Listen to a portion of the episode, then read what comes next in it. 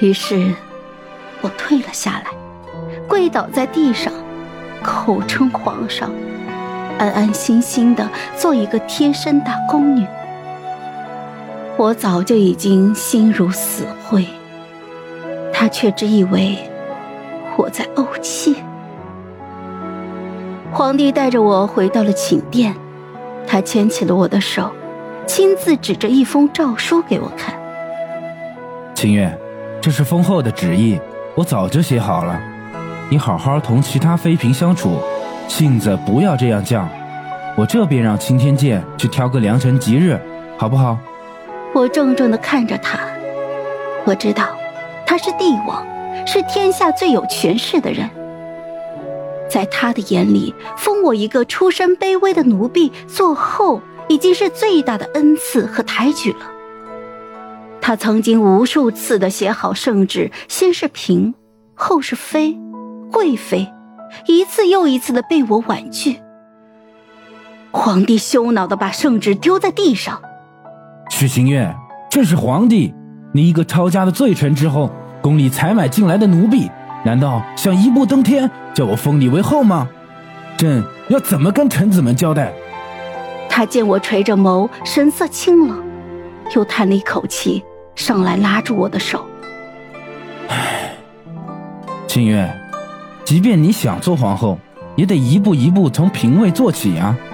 等日后生了子嗣，朕定会想办法敬你的位分。我丢开他的手，冷笑，跪倒在地。请皇上收回成命。皇帝冷冷的看着我，发怒的把桌上的东西一扫而光。来人，女官秦月以下犯上，贬去新者库。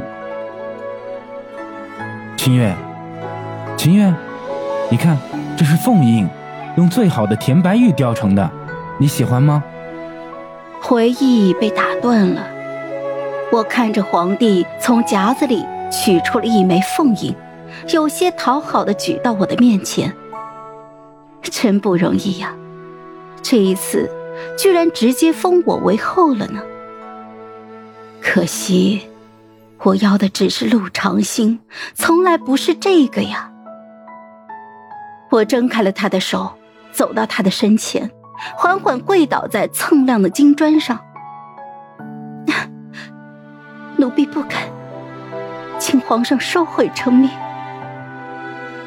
不同的是，这次我脊背笔直，眼睛直勾勾的同陆长兴对视。我看见他嘴角的笑意僵住，眼中的欢欣消失不见了，取而代之的是无尽的阴沉和怒火。冥顽不灵，虚情怨逆。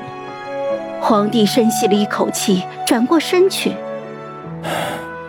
你回行者库去吧，日后无诏，不得出现在朕眼前。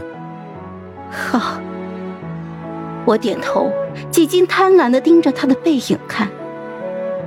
陆长信，我爱了这么多年的陆长信，往后此生不复相见。